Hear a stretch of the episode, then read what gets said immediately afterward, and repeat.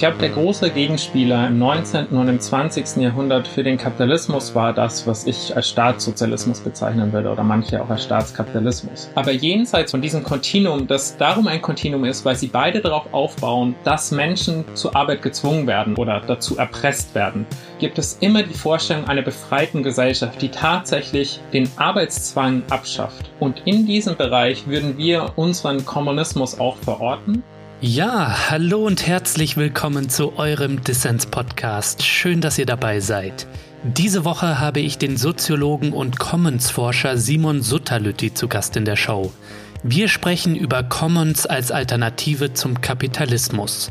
Commons sind Produkte und Ressourcen, die gemeinsam hergestellt, gepflegt und genutzt werden.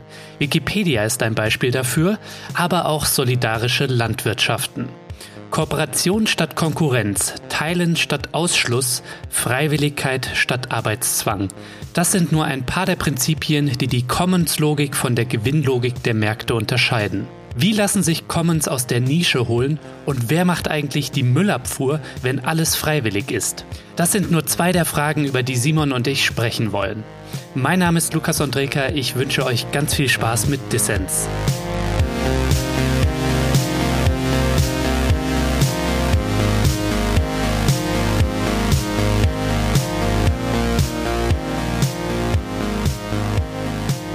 Simon, schön, dass du beim Distance Podcast dabei bist. Ja, vielen Dank für die Einladung. Ja, du möchtest den Kapitalismus aufheben und durch Kommunismus ersetzen.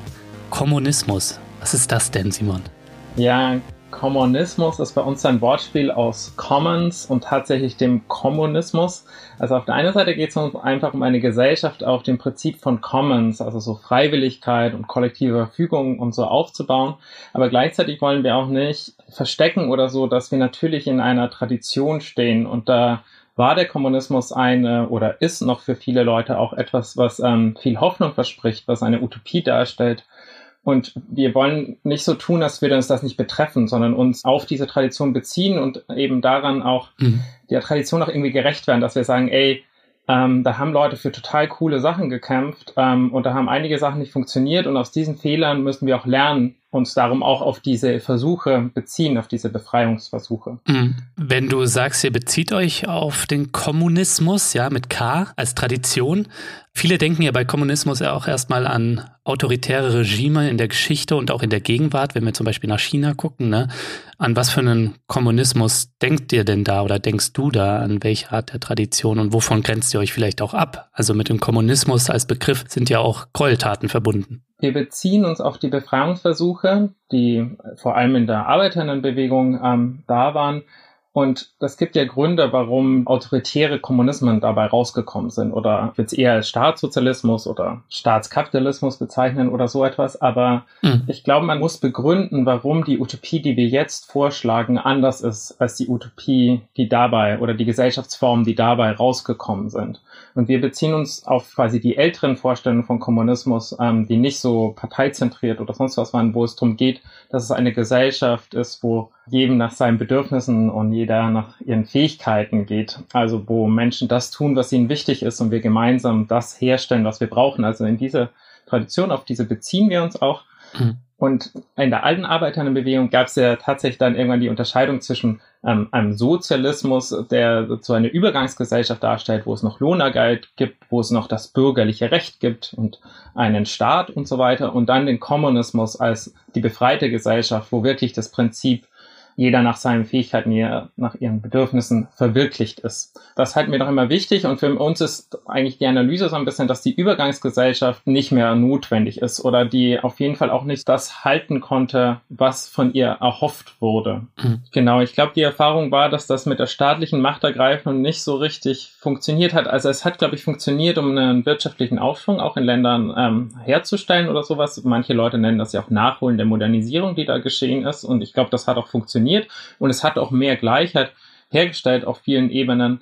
Aber gleichzeitig war es verbunden mit Massensterben und Gulags und solchen Sachen. Und das muss man ernst nehmen, was da historisch passiert ist. Und das ist eine Geschichte, die von Linken gemacht wurde. Und als Linke werde ich mich dann darauf beziehen und fragen, okay, was können wir von denen lernen, was haben die falsch gemacht und was müssen wir anders machen. Mhm. Wir wollen uns, Simon, über Commons, Kommunismus, über die wollen wir uns nachher noch detaillierter unterhalten. Du hast nämlich zusammen mit Stefan Meritz ein Buch auch darüber geschrieben, über diese Idee des Kommunismus. Das heißt, Kapitalismus aufheben, eine Einladung über Utopie und Transformation neu nachzudenken. Vielleicht kannst du uns mal erzählen, wie ist das Buch entstanden und welche Lücke wollt ihr beiden damit schließen? Vielleicht fange ich bei meiner eigenen Geschichte an. Gerne. Weil ich war aktiv in der linken Szene vor allem und dort habe ich festgestellt, dass immer wenn ich meine Freunde und Freundinnen oder meine Mitaktivistinnen gefragt haben, ja, wie könnte dann eine befreite Gesellschaft aussehen und wie kommen wir dahin, dann hieß es immer, na ja, wir wissen es nicht so richtig, das wird schon alles klappen. Mhm. Und vielleicht manchmal abends in der Kneipe um drei Uhr morgens wurde dann die Frage gestellt, ja, wie funktioniert das wirklich? Wie gehen wir dann mit sexualisierten Übergriffen um? Oder wie organisieren wir uns mit siebeneinhalb Milliarden jenseits von Marktwirtschaft und so einem staatlichen Autoritarismus? Wie geht das überhaupt? Und die Antworten darauf haben mich nie so richtig überzeugt. Und so bin ich überhaupt in diesen Kontext von Commons gekommen, wo im Bereich des Commons Institut und dem Blog keimform.de sich dann Leute mit diesen Fragen beschäftigt haben und ich dann ein sehr offenes Gesprächsklima erlebt hat, wo sehr viel Sachen einfach gefragt werden durfte und viel Kritik auch geäußert werden durfte. Und in diesem Kontext ähm, hat uns dann die Rosa-Luxemburg-Stiftung angefragt, ob wir nicht ein Buch schreiben würden über die Theorien, die wir da auf diesem Blog, die da geschrieben werden und so. Und zuerst sollten das eigentlich Christian Siefkes und Stefan Meretz schreiben. Und ich meinte, ich gucke nur, dass man die Sachen lesen kann, weil die relativ kompliziert schreiben. und dann, und dann bei dem ersten Treffen hieß es dann, ja, Kritik von Reform und Revolution. Ja, Simon, da wolltest du doch eh schon immer was dazu schreiben. Dann könntest du doch das Kapitel schreiben. Und das Einleitungskapitel willst du das nicht auch schreiben? Und ich wollte eigentlich überhaupt kein Buch schreiben, bin eher so hineingeschlittert. Und mit der Zeit hat sich dann Christian so ein bisschen davon distanziert, weil er glaubt, es, es funktioniert nicht auf Basis dieser Freiwilligkeit und wir brauchen mehr auch Lohnarbeit und mehr Sanktionen und so weiter. Und dann sind Stefan und ich sind in einen relativ intensiven Prozess gemeinsam gegangen, wo wir uns also zwei Wochen zurückgezogen haben und nur geschrieben und gedacht haben, immer wieder, ähm, und dieses Buch erarbeitet haben, viel auch in Diskussion mit anderen Leuten. Also das sind natürlich nicht unsere Gedanken, wir haben Gedanken aufgeschrieben, die viel in unserem ganzen Kontext da aufgekommen sind. Mhm. Und die Lücke, die wir versuchen zu schließen, ist tatsächlich zu sagen, es braucht einen Ort, wo wir über Utopie reden können. Und es ist total wichtig, über Utopie zu sprechen und andere Gesellschaftsformen und dass es wichtig ist zu wissen, wo wir hinwollen, damit wir auch überlegen können, wie wir da überhaupt hinkommen. Und auf der anderen Seite versuchen wir, Transformation anders zu denken oder Revolution anders zu denken, indem es stärker darum geht, um den Aufbau von Alternativen und nicht nur um die Eroberung der politischen Macht, was in, in traditionell marxistischen Vorstellungen ganz zentral ist. Wie erobern wir die Staatsmacht entweder revolutionär oder halt über Reform. Und da gab es immer auch dissidente Strömungen dazu und ähm, wir versuchen, deren Ideen aufzugreifen und sie mit Commons-Gedanken zu verbinden, würde ich sagen. Hm. Stichwort Utopien. Utopien bergen ja auch immer Grenzen und Gefahren so. Also es gibt vielleicht auch Leute, die sagen würden, ja, Wunschträume zu formulieren, das bringt's nicht und ist im Zweifel sogar eher schädlich, ja. Und vielleicht gibt es Leute, die auch sagen, und die hast du auch schon erwähnt, man sollte die Gesellschaft von morgen eher unbestimmt lassen. Ne? Was ist denn deine Kritik an diesen zwei Positionen, die ich so irgendwie sehe? Und wie lässt sich dann stattdessen anders darüber nachdenken, über Utopien? Genau, wie du schon beschrieben hast, glaube ich, es gibt so zwei Positionen innerhalb der emanzipatorischen Bewegung, über Utopien nachzudenken. Das eine ist so Wunschträume, da pindelt man einfach aus, was man gerne hätte. Und da würde ich sagen, das ist ja schön, was Leute gerne hätten und das ist total wichtig, diese Energie ähm, zu verwenden, aber gleichzeitig schlagen wir dagegen vor, dass wir auch theoretisch fundiert über die Sachen reden müssen. Also zu was sind wir Menschen eigentlich fähig? Nicht nur, was wir gerne hätten, so Wunschträume, sondern auf Basis von Theorien, von psychologischen Theorien und Gesellschaftstheorien darzustellen, was ist die menschliche Möglichkeit? Und auf der anderen Seite gibt es das, was vielleicht mit Adorno auch als Bilderverbot gilt, und das schon auf Marx und Engels zurückgeht, dass wir nicht über Utopien sprechen sollen. Weil die Gefahr immer besteht, ähm, dass wir dann nur die Herrschaft, die es heute schon gibt, in die Zukunft verlängern. Hm. Und ich glaube, das ist ein reales Problem, aber gleichzeitig muss man sich vorstellen, Marx und Engels haben das gedacht vor dem Hintergrund, dass die von ihrer Geschichtstheorie überzeugt waren, dass der Kommunismus sowieso kommt unter Sozialismus. Das war ein deterministisches Geschichtsbild, dass es ziemlich klar war, der Kommunismus kommt sowieso, darum muss ich auch nicht drüber reden. Und ich würde sagen, nach den Erfahrungen in den 20ern, 30ern und 40ern können wir sagen, das stimmt nicht. Und darum ist es notwendig zu überreden, wie könnte der überhaupt aussehen, wenn der nicht sowieso kommt. Und dass man da Herrschaft einfach nur fortschreibt in der Utopie, das gilt. Wir, wir tragen immer auch die heutige Gesellschaft auch in uns und damit in unsere Utopien hinein. Aber ich glaube, dann ist es viel sinnvoller, einen Prozess über Utopien zu haben und darüber zu diskutieren.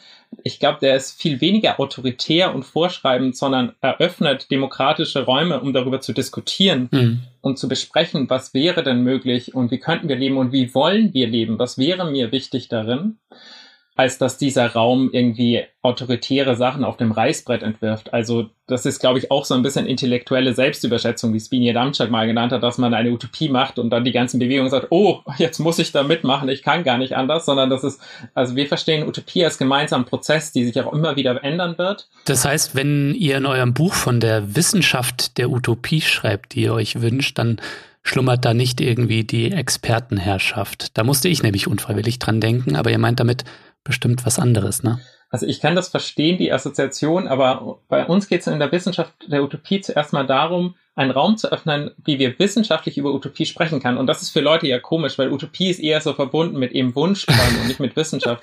Und ja. wir würden sagen, man kann auf Basis der Theorien, die es heute gibt, zum Beispiel eben, weiß ich nicht, man kann ganz verschiedene Theorien nehmen. Ich würde sagen, der Kapitalismus ist auf eine Art und Weise die Utopie, die auf Basis des Menschenbilds des Homo economicus entworfen wird. Mhm und den Vorstellungen von Geschichte, die damit zusammenhängen, die sagen, das Beste, was Menschen erreichen können, ist der Kapitalismus. Und ich würde sagen, das ist quasi auf eine Art und Weise deren Utopievorstellung. Und wir sagen halt, wenn wir eine andere Theorie von Menschen und Gesellschaft haben, eine, die gesellschaftskritisch ist und nicht nur das bestätigt, was eh schon da ist, dann können wir uns ganz andere Gesellschaften vorstellen.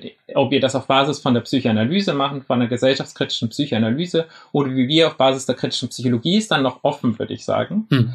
Aber da versuchen wir jetzt erstmal einen Raum zu öffnen und dann Leute einzuladen und sagen, jo, lass uns darüber streiten und diskutieren. Und wir merken auch, dass das ist total produktiv. Also ich finde das mega wichtig, mit Leuten zusammen zu diskutieren und dass wir in diesen emanzipatorischen Bewegungen vor allem darüber diskutieren, was schlecht ist und was wir jetzt direkt tun können und wenig darüber diskutieren, wo wollen wir eigentlich hin und wie kommen wir dahin. Ich glaube, das ist total eine Schwierigkeit für uns, auch eine Praxis zu entwickeln, die unseren Vorstellungen und Wünschen entspricht. Genau, und zu so etwas wollen wir einfach nur beitragen und das dann gemeinsam mit anderen entwickeln und nicht als Expert in der Herrschaft, sondern tatsächlich in gemeinsamen Gesprächen und Diskussionen.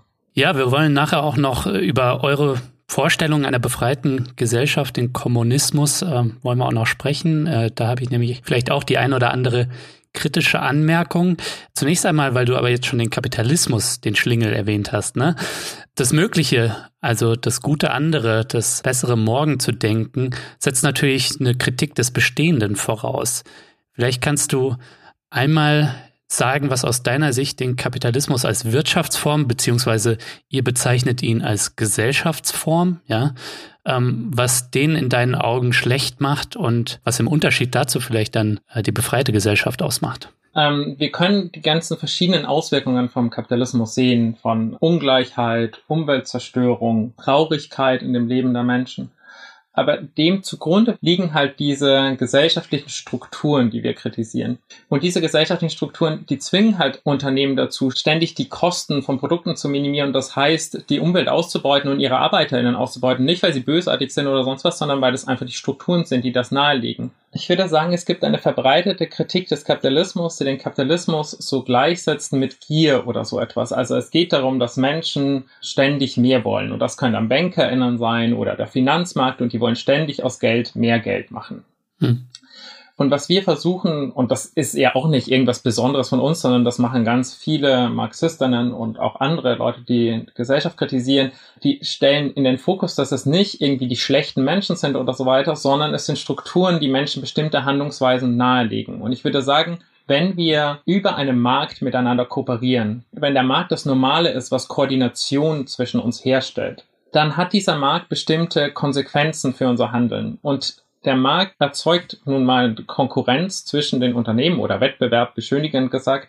Und diese Konkurrenz zwingt Unternehmen dazu, ständig aus Geld mehr Geld zu machen. Nestle könnte sich gar nicht leisten, total sozial und ökologisch Dinge herzustellen, weil sie dann tatsächlich in der Konkurrenz gegen andere Unternehmen einfach verlieren würden. Das heißt, dass Nestle aus Geld mehr Geld macht, ist einfach eine Konsequenz der Marktwirtschaft, also nicht nur das Resultat von irgendwelchen gierigen ManagerInnen oder irgendwie schlechten Menschen oder sonst etwas, sondern das ist die Art, wie sie dann genügend Geld haben für neue Produkte, ihre Absatzmärkte auszuweiten, neue Technologien einzuführen, einfach im Markt quasi bestehen zu bleiben. Und das führt zu dem, was Marx mal als Fetisch bezeichnet hat oder als sachliche Herrschaft, dass nicht mehr die Menschen ihre Beziehungen selber gestalten können, sondern das Geld und der Tauschwert und der Markt über die Menschen selbst herrscht. Hm. Und wir bezeichnen den Kapitalismus als Gesellschaftsform. Beim Kapitalismus tatsächlich die Reproduktion dominiert ist von der Marktwirtschaft, aber sich diese Marktwirtschaft mit verschiedenen anderen Herrschaftsformen verbindet, eben mit so etwas wie Rassismus, mit Sexismus, mit Ableismus. Und zu dieser Gesellschaftsform gehört nun auch der Staat. Der ist ein notwendiger Bestandteil, indem er das Eigentum sichert, indem er Bildung gewährleistet, Sozialsysteme und so weiter. Also ist er dann nicht das andere des Kapitalismus oder sowas, sondern ein notwendiger Bestandteil, damit das ganze Ding am Laufen bleibt. Hm. Der Name für eine freie Gesellschaft, den ihr benutzt, ist Kommunismus, also mit C von Commons. Was heißt das denn? Ich glaube, der große Gegenspieler im 19. und im 20. Jahrhundert für den Kapitalismus war das, was ich als Staatssozialismus bezeichnen würde oder manche auch als Staatskapitalismus. Hm. Und viele der Vorstellungen, wie wir den Kapitalismus überwinden sollen, sind nun tatsächlich gar nicht so unterschiedlich von diesen zwei Systemen. Und zwar stelle ich mir das häufig vor als so ein, ein Kontinuum zwischen einer freien Marktwirtschaft auf der anderen Seite und einem Staatssozialismus auf der anderen Seite. Und zwischen diesem Kontinuum kann man nun ganz viele der Vorstellungen einordnen, die heute als Alternativen zum Kapitalismus geben. Also wenn ich die freie Marktwirtschaft ein bisschen reguliere, dann komme ich zu einer sozialen Marktwirtschaft. Wenn ich sage, ich muss sie jetzt stärker regulieren mit einem bedingungslosen Grundeinkommen und eine hohe CO2-Steuer und so weiter, dann komme ich zu sowas wie einer ökosozialen Marktwirtschaft. Dann gehen Leute noch weiter und sagen, wir brauchen noch mehr staatlichen Einfluss, wir müssen Gemeinwohlbilanzen einführen und dann kommt so etwas wie eine Gemeinwohlökonomie. Und dann gibt es Leute, die sagen, wir müssen auch noch die Produktionsmittel umverteilen und kommt zu so etwas wie Marktsozialismus. Und von dort an gibt es dann ein Kontinuum bis hinüber zum Staatssozialismus, in der die Gesellschaft immer weniger über den Markt koordiniert wird und immer stärker über den Staat und seine staatlichen Einflüsse. Aber jenseits von diesen Vorstellungen, von diesem Kontinuum, das darum ein Kontinuum ist, weil sie beide darauf aufbauen, dass Menschen dort zur Arbeit gezwungen werden oder dazu erpresst werden, dass es in beiden Gesellschaften der Lohnarbeit gibt, also in der Menschen Zugang zu ihren Existenzmitteln vor allem darüber kriegen, dass sie arbeiten mit Hartz IV und so weiter wird das alles noch ein bisschen aufgeweicht. Da heißt dann nicht mehr, wenn ich arbeite, soll nicht essen, sondern wer nicht arbeitet, soll zwar essen, aber schlecht. Aber gegenüber diesem Kontinuum gibt es immer die Vorstellung einer befreiten Gesellschaft, die tatsächlich die Lohnarbeit, den Arbeitszwang abschafft, in der tatsächlich Menschen das tun können, was ihnen wichtig ist und gemeinsam das herstellen, was sie brauchen. Und in diesem Bereich würden wir unseren Kommunismus auch verorten. Das ist nur ein Modell darin, würde ich sagen. Da gibt es auch noch andere rätekommunistische Ideen, vielleicht anarchistische Ideen, aber auch aus indigenen Gemeinschaften verschiedene Ideen. Hm. Und das beziehen wir auf die eine Seite auf Commons, weil Commons tatsächlich für uns soziale Räume sind, die durch dieses Jenseits der Lohnarbeit, durch das, was wir als Freiwilligkeit benennen oder Motiviertheit und Friederike Habermann, eine Commons-Forscherin, als Beitragen statt Tauschen und Besitz statt Eigentum benennt, diese Commons, in denen haben Menschen tatsächlich waren sie motiviert tätig, haben sie motiviert gemeinsam ihre Lebensbedingungen hergestellt, haben sich nicht gegenseitig dazu gezwungen, sondern haben das getan, was ihnen wichtig ist. Und das kann man zum Beispiel heute relativ gut sehen bei so etwas wie Wikipedia, wo Millionen von Menschen daran teilnehmen, diese Artikel herzustellen, freiwillig, weil es ihnen wichtig ist. Und dann die Artikel, die dabei rauskommen, das würden wir dann als Commons bezeichnen. Wikipedia produziert keine Waren, sondern produziert Commons. Diese Commons dann frei zur Verfügung gestellt werden werden. Ja, das Beispiel Wikipedia, Simon, das hört man immer wieder. Und äh, Wissenscommons, ich meine, dieser Podcast hier, den habe ich auch unter Creative Commons lizenziert. Den können Leute auch unter gewissen Bedingungen sharen und teilen. Und das ist auch gut so. Aber vielleicht kannst du noch mal ein, zwei andere Beispiele geben, vielleicht auch von materiellen Commons, ne? wo Leute durch Commoning Commons auch erstellen, teilen, nutzen, statt besitzen, weil die Wissensökonomie ist vielleicht ein einfacheres Beispiel als jetzt irgendwie materielle Commons. Voll. Ich habe mir eh überlegt, ob ich es verwende, weil ich glaube, es ist nicht immer das beste Beispiel, weil dann denkt man nur an immaterielle Güter. Tatsächlich würde ich sagen, heute organisiert sich die emanzipatorische Bewegung in ganz vielen Bereichen commonsmäßig. Also ganz viele Politgruppen bauen darauf auf, dass Leute dort freiwillig tätig sein und gemeinsam über die sozialen Prozesse so verfügen, dass alle mitbestimmen können. Und dann würde ich sagen, sie versuchen, ihren sozialen Prozess zu einem Commons zu machen, an dem alle teilnehmen können und halt nicht nur die Leute, die besonders gut reden können oder die Männer oder sonst etwas oder Weiße bevorzugten Zugang haben, auch wenn das immer noch da ist aber eben auch so etwas wie ein Klimacamp, in dem tausend Menschen die notwendigen Reproduktionsarbeiten gemeinsam organisieren auf Basis von Freiwilligkeit und gemeinsam schnibbeln und solche Sachen. Aber wir finden Commons auch in so etwas wie freiwilliger Feuerwehr oder in Fußballvereinen. Mhm. Wir finden Commons aber auch in, und da kommt es ja eigentlich her, der Begriff von den Almenden, die früher die mittelalterliche Dorfgemeinschaft stark ausgemacht haben. Das waren quasi die Teile des Landes, die gemeinsam genutzt werden, wo gemeinsam entschieden wurde, wie wollen wir mit dieser Weide, mit diesem Wald umgehen, sodass unsere Bedürfnisse dabei befriedigt werden. Die waren nicht herrschaftsfrei, da gab es noch immer Großbäuerinnen, hatten da noch immer mehr Rechte als andere, aber da wurde versucht, möglichst egalitär darüber ähm, zu entscheiden und da gab es immer wieder Streits da herum. Und aus diesen Praktiken kommt der Begriff des Commonings. Und was wir nun versuchen, ist, diese Commons nicht nur klein zu denken in diesen kleinen Bereichen, sondern zu sagen, es gab Gesellschaften, die haben schon viel mehr Commoning gemacht, nicht nur in diesem, was wir interpersonalen Bereich nennen, in diesem Gemeinschaftsbereich, sondern die haben auf einer Makroebene schon Commoning-Praktiken gehabt. Also jetzt haben wir die Möglichkeiten und die Klimakrise verlangt von uns eine grundsätzlich andere Organisation von unserer Wirtschaft und unserem Leben und Wohnen.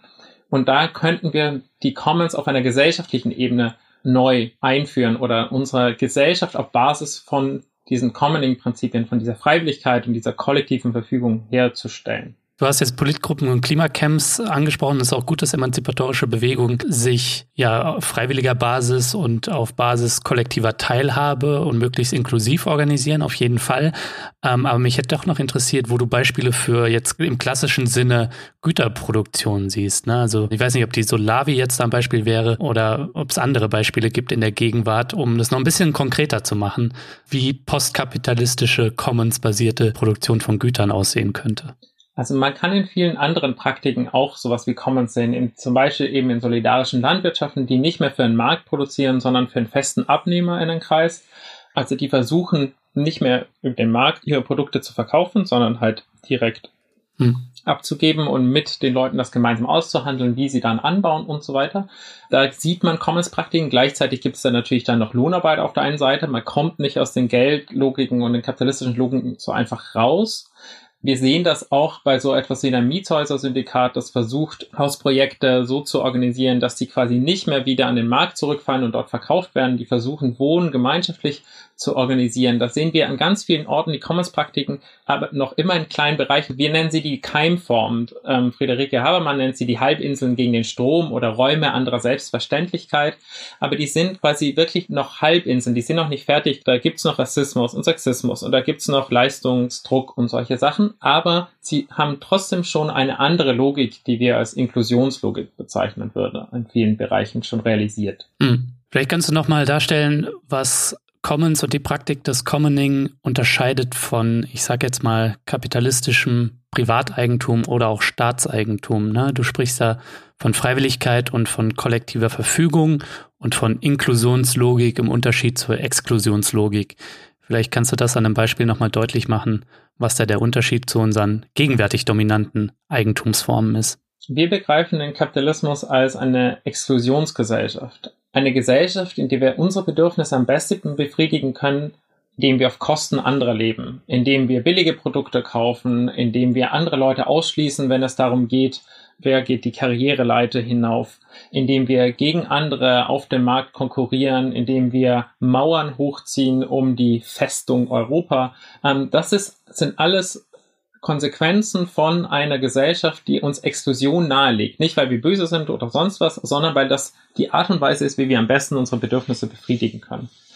Und es gibt für uns zwei Sachen, die sehr wichtig sind, um diese im Kapitalismus mit die Marktwirtschaft, die diese Exklusion gewährleisten. Und das eine ist tatsächlich die Lohnarbeit, wo ich dann nicht mehr die Bedürfnisse der ArbeiterInnen einbeziehen muss, sondern einfach ähm, die dafür bezahle und dann kann ich die Arbeitsbedingungen relativ schlecht für die machen. Solange die wenig Alternativen haben, werden sie diese Arbeit noch immer machen und solange sie das Geld brauchen.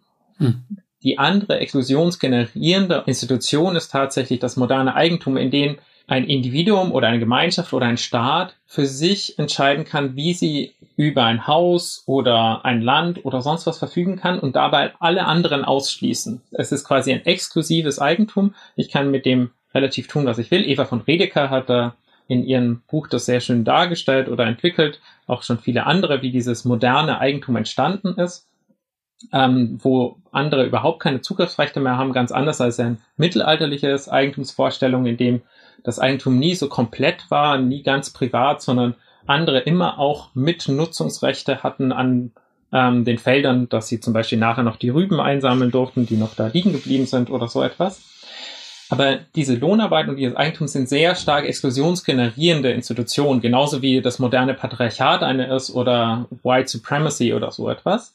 Und dagegen fragen wir, wie eine Gesellschaft aussehen könnte, die auf Inklusionslogik aufbaut, in der ich meine Bedürfnisse am besten befriedigen kann, wenn ich andere einbeziehe. Das wäre dann keine Gesellschaft mehr, die unbedingt die guten Menschen oder so etwas braucht, sondern in dem es tatsächlich nahegelegt ist, die anderen einzubeziehen, in der ich nicht immer, ich opfer mich jetzt für die anderen, damit die jetzt gut leben können, sondern die tatsächlich nahelegt, andere einzubeziehen, in dem mein Gewinn auch der Gewinn der anderen sein kann oder das tendenziell versöhnt wird. Und eine der Sachen ist dass diese Gesellschaft auf Freiwilligkeit aufbauen muss. Also solange ich andere Leute dazu erpressen kann und bezahlen für Sachen, muss ich deren Bedürfnisse nicht einbeziehen. Wenn ich es auf Freiwilligkeit organisiere, dann muss ich Tätigkeiten wie die Müllabfuhr oder Pflegedienste im Krankenhaus, aber auch die häusliche Arbeitsteilung ähm, so organisieren, dass Menschen sich freiwillig und wichtig sind. Also das geht auch direkt dann um so etwas wie Fürsorge, Sorgearbeit anders mh, hm, zu vergesellschaften, anders zu organisieren. Hm. Und das andere ist tatsächlich, dass wir über Dinge anders verfügen. Und wir nennen das kollektive Verfügung. Und das geht eigentlich in Richtung Vergesellschaftung. Also Commons werden ganz oft mit Vergemeinschaftung zusammengedacht, aber bei uns sind Commons eher mit Vergesellschaftung assoziiert. Und Commons sind für uns der Gegenbegriff zu einer, zu so einem ausschließenden Eigentum ich finde das immer relativ komplex ähm, darzustellen, aber es geht darum, dass wir auf eine Art und Weise über Dinge verfügen, dass tendenziell die ganze Gesellschaft eingeschlossen ist. Und das bedeutet bei bestimmten Dingen, dass wir die einfach frei zur Verfügung stellen können, von denen wir genug haben.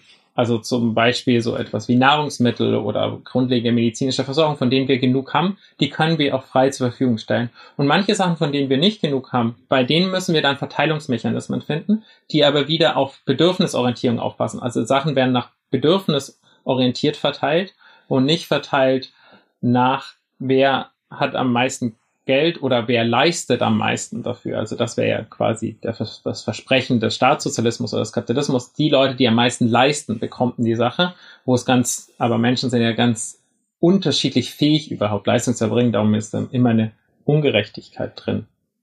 War noch immer relativ komplex, gell?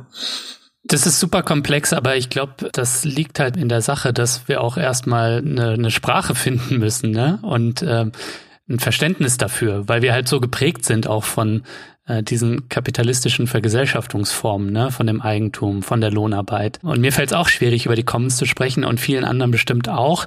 Und ich habe mich auch gefragt, gibt es nicht eigentlich auch irgendeinen deutschen Begriff, der dem ein bisschen nahe kommt. Nicht, dass ich was gegen Anglizismen hätte in der deutschen Sprache, aber Commons ähm, ist vielleicht für den ein oder anderen vielleicht auch komplizierter Begriff so.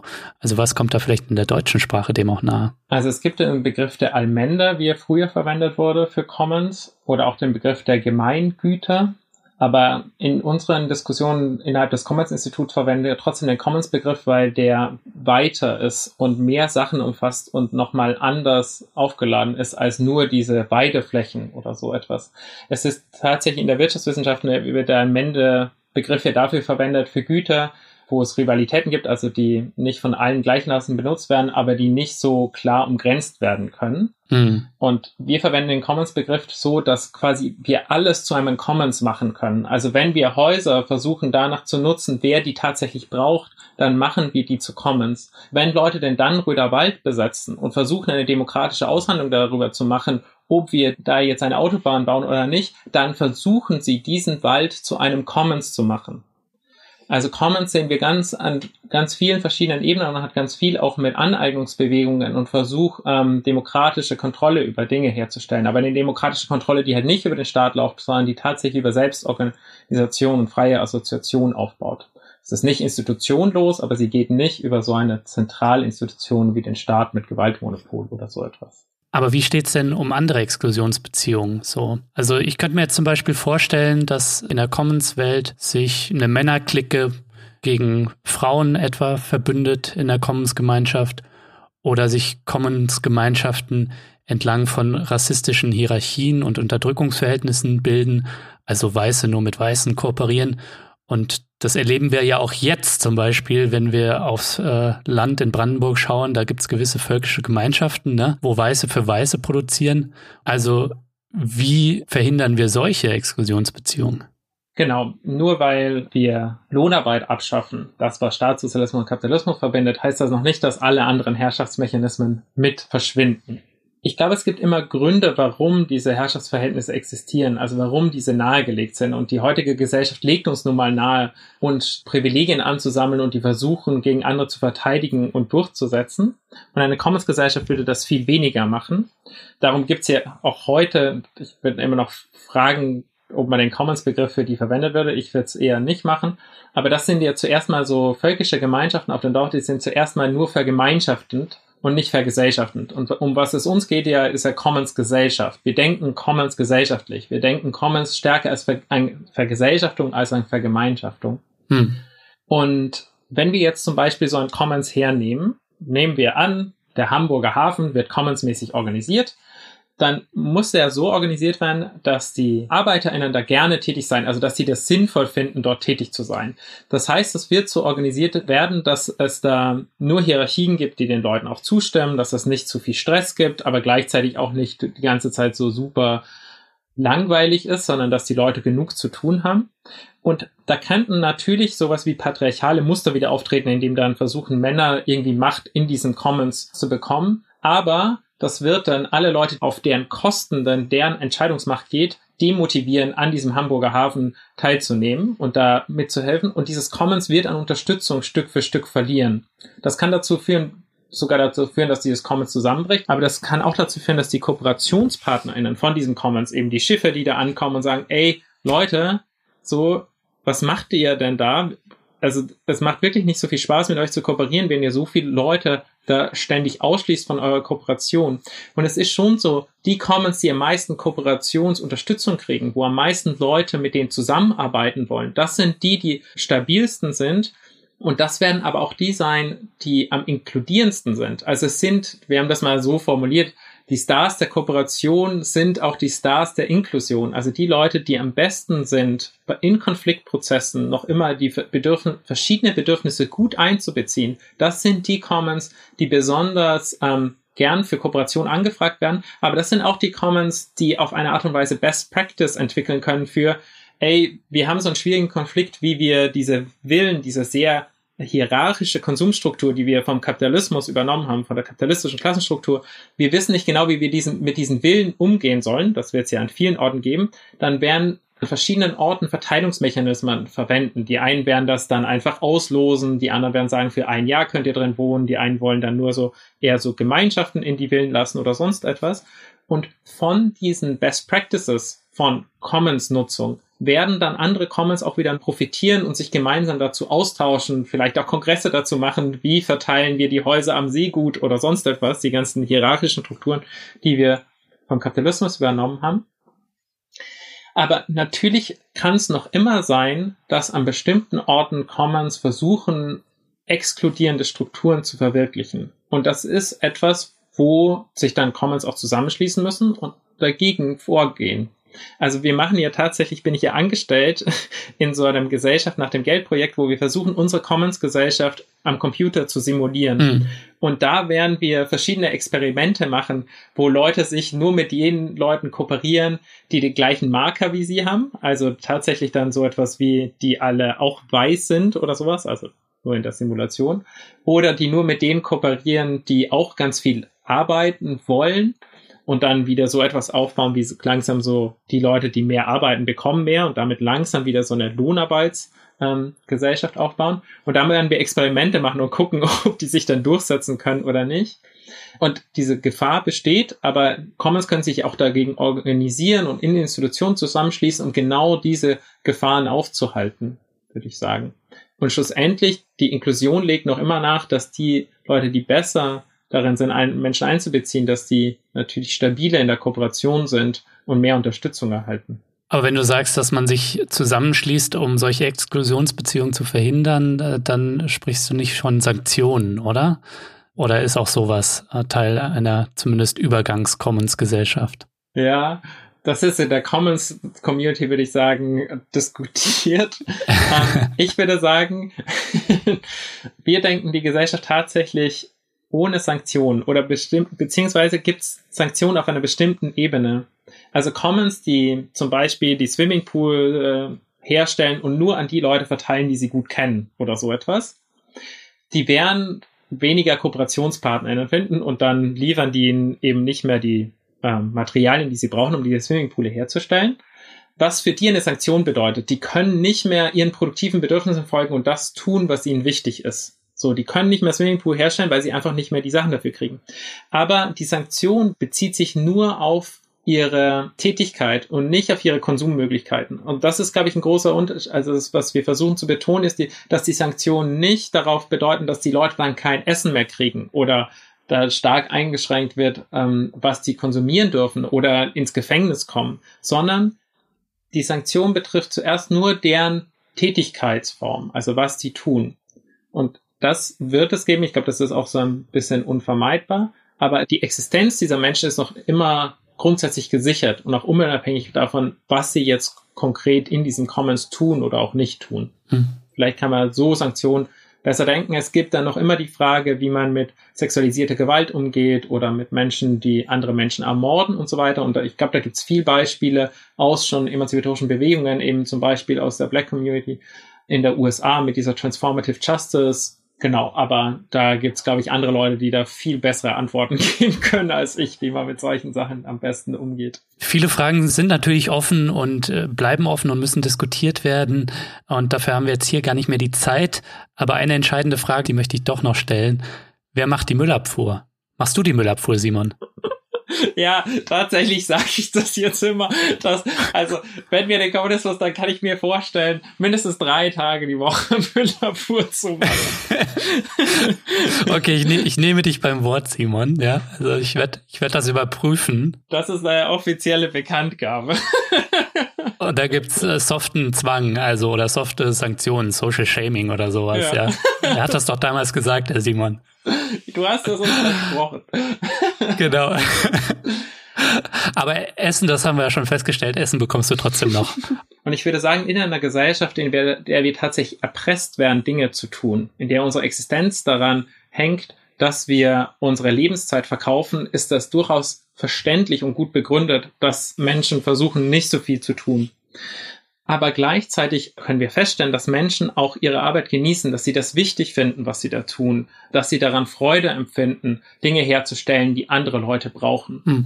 Die moderne Wirtschaftswissenschaft hat die Vorstellung von dem Menschen als Homo economicus und der ist nicht nur so ein egoistischer Nutzenmaximierer, sondern auch ein Mensch, der versucht, möglichst viel zu konsumieren und möglichst wenig zu tun und zu arbeiten. Und ich würde sagen, in einer Gesellschaft, in der, wir tatsächlich erpresst werden, Dinge zu tun, in der unsere Existenz daran hängt, dass wir unsere Lebenszeit verkaufen, ist das durchaus verständlich und gut begründet, dass Menschen versuchen, nicht so viel zu tun. Und die kritische Psychologie hat einen anderen Begriff des Menschen, und um zu begreifen, warum Menschen auch ähm, Lust haben, Dinge zu tun, warum es ihnen wichtig ist, Dinge zu tun, warum sie motiviert sind, Dinge zu tun, die auch jetzt anstrengend erscheinen, verwenden sie den Begriff der produktiven Bedürfnisse. Es gibt für sie auf der einen Seite so sinnlich vitale Bedürfnisse, Essen, Sexualität, Wohnen, Sicherheit und so etwas. Und auf der anderen Seite die produktiven Bedürfnisse.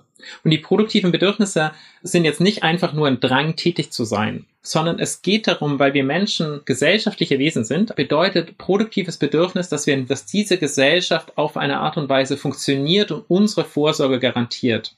Es geht darum, um ein Bedürfnis daran, handlungsfähig zu sein, indem wir diese Gesellschaft herstellen, indem diese Gesellschaft eine Vorsorge für alle herstellt, stellt sie auch unsere eigene individuelle Vorsorge her. Bei den produktiven Bedürfnissen bedeutet nicht, dass wir alle Sachen nur machen, weil wir darauf Lust haben oder Spaß machen, sondern es bedeutet, wie Brigitte Kratzwald und viele feministische, andere feministische Ökonominnen betonen, es geht zwischen Lust und Notwendigkeit. Wir tun Dinge, auf die wir Bock haben und die uns nur Spaß machen. Wir tun aber auch Dinge, die uns wichtig sind. Und in einer Commons-Gesellschaft, in einer Gesellschaft auf Basis von Freiwilligkeit, auf Basis von Motivation wird es darum gehen, dass wir Dinge tatsächlich so gestalten, dass wir sie gerne tun. Und das bedeutet eine komplette Restrukturierung, eine bestimmte Umgestaltung von der bestehenden Art, wie Arbeit organisiert ist, weil diese Arbeit ist organisiert zur Ausbeutung. Diese Arbeit ist dafür äh, organisiert, aus Geld ständig mehr Geld zu machen und darum ist sie auf jeden Fall nicht nach unseren Bedürfnissen oder den Bedürfnissen der ArbeiterInnen organisiert. Hm es gibt dann, glaube ich, auch Tätigkeiten, wo es schwieriger ist, Leute zu finden. Aber es gibt eben die Möglichkeit der Rotation und der Aufteilung von Tätigkeiten, dass wir nicht mehr fünf Tage lang die Woche eben die Müllabfuhr machen, sondern eben nur drei oder zwei Tage die Woche. Es gibt die Möglichkeit, Tätigkeiten zu automatisieren, die wir wirklich nicht machen wollen. Im Moment werden die Sachen automatisiert, wo man Geld spart. Wir können dann die Sachen automatisieren, die gesundheitsschädlich sind oder wo wir wirklich sehr wenig Leute finden. Und es gibt auch immer das, was in den ökologischen Diskursen so betont wird, die Möglichkeit der Suffizienz, dass es nicht ständig darum geht, mehr zu produzieren, sondern es auch wie Adorno es so schön formuliert hat, darum geht, auf dem Rücken zu liegen oder in den Himmel zu starren und dass eine befreite Menschheit aus Freiheit auch Möglichkeiten ungenutzt lässt und dann sagt, okay, vielleicht ist es uns das einfach nicht wert. Also Freiheit bedeutet auch auszuhandeln, wie wichtig sind uns jetzt wirklich diese Produkte? Sind die uns wirklich der gesellschaftliche Aufwand wert, der da drin steckt? Oder ist das einfach, uns ist Freizeit und nichts tun und Muße einfach wichtiger? Ja, ich finde dieses Kontinuum Lust und Notwendigkeit, das finde ich ganz äh, schön, dass du das jetzt noch erwähnt hast. Äh, ich meine, das kann jeder von uns, glaube ich, beim Haushalt machen, an sich selbst beobachten. Ne? Lust hat man da vielleicht nicht drauf, aber man weiß, dass es für einen selbst und auch für das Zusammenleben mit den Menschen im Haushalt eine wichtige Sache ist und deswegen fühlt man sich vielleicht nach getanem Putzen dann auch ganz gut ne, dabei. Genau, das ist, was die kritische Psychologie versucht, das Motivation zu begreifen. Das Motivation ist quasi immer eine Abwägung von dem, was bringt die Tätigkeit und welcher Aufwand und Risiko ist damit verbunden. Und da mache ich halt auch Sachen, auf die ich eigentlich keinen Bock habe. Gut, ja, ich würde ich würd auch, so viel sage ich noch, ich würde auch Müllabfuhr machen kein Ding. Aber, Toll, dann sind wir schon zwei, Lukas. Ja, genau. Für, für, den, für den Übergang, weil ich finde, das wäre jetzt so eine Tätigkeit, da könnten wir dann ein bisschen Roboterkommunismus noch einführen. Ne? Also ich glaube nicht, dass äh, die Technologie die Lösung für alles ist. Es geht um andere Beziehungen, solidarische Beziehungen, das ist klar. Ähm, aber den Müll kann dann vielleicht ja, oder das lassen wir dann der gesellschaftlichen Debatte, das will ich hier gar nicht definitiv beantworten. Aber ich stelle es mal zur Debatte, ob das nicht dann Roboter für uns erledigen. Keine Expertinnenherrschaft, das ist offen zur demokratischen Aushandlung.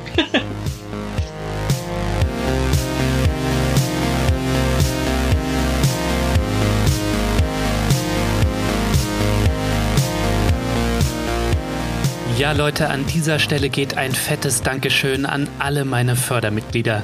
Die Dissens Community zählt mittlerweile mehr als 650 Menschen. Ohne euren monatlichen Support wäre es nicht möglich, dass wir hier gute Ideen für alle senden können. Danke dafür.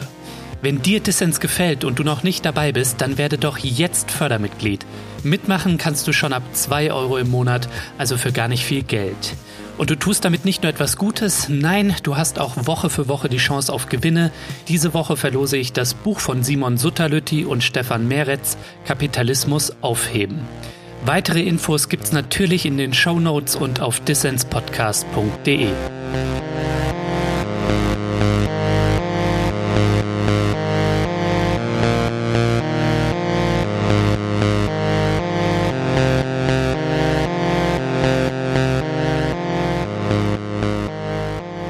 hörst den Dissens-Podcast. Zu Gast ist der Soziologe und Utopieforscher Simon Sutterlütti.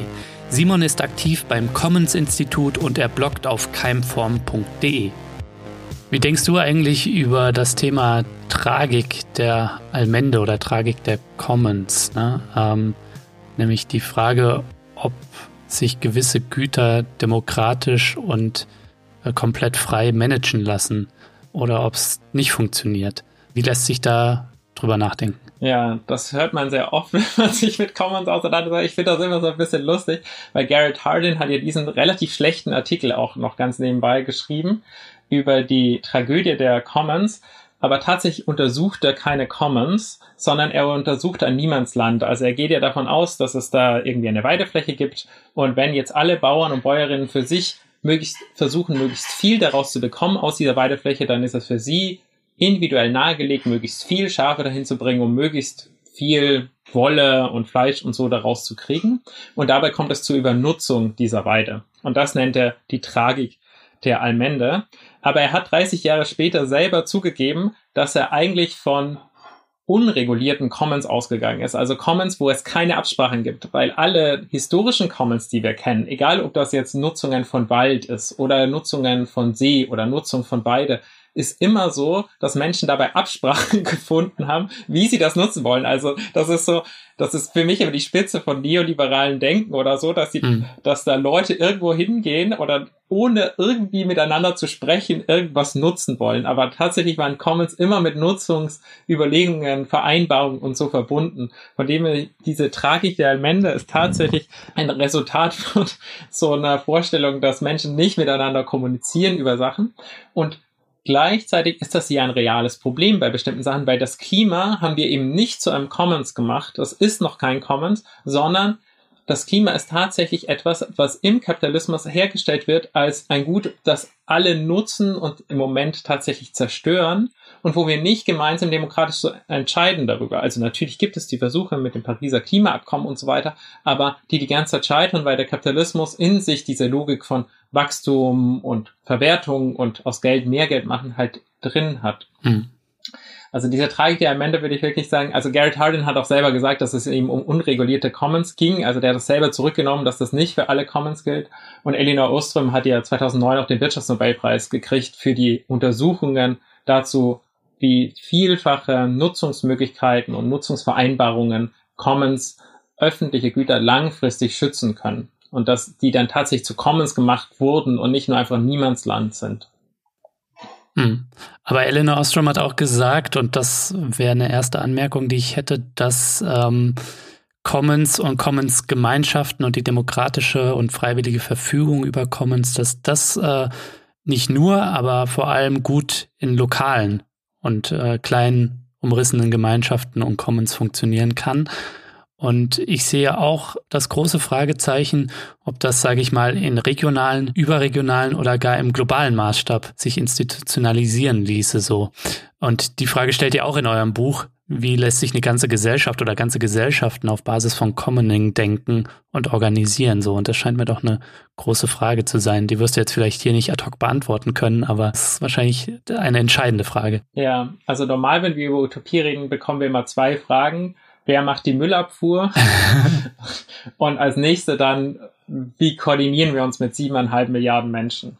Und ich finde beide sehr wichtig und ich finde, bei beiden verstehen wir das als ein Forschungsprozess bei dieser Frage der Koordination, das sind wir nicht wir, die, die als Ersten diese Frage gestellt haben, sondern die emanzipatorischen Bewegungen haben sich schon seit ihrem Bestehen immer wieder die Fragen gestellt, wie können wir uns eigentlich ähm, koordinieren, ohne dass dabei wieder Herrschaft entsteht und Ausschluss und so weiter, sondern ähm, frei und demokratisch.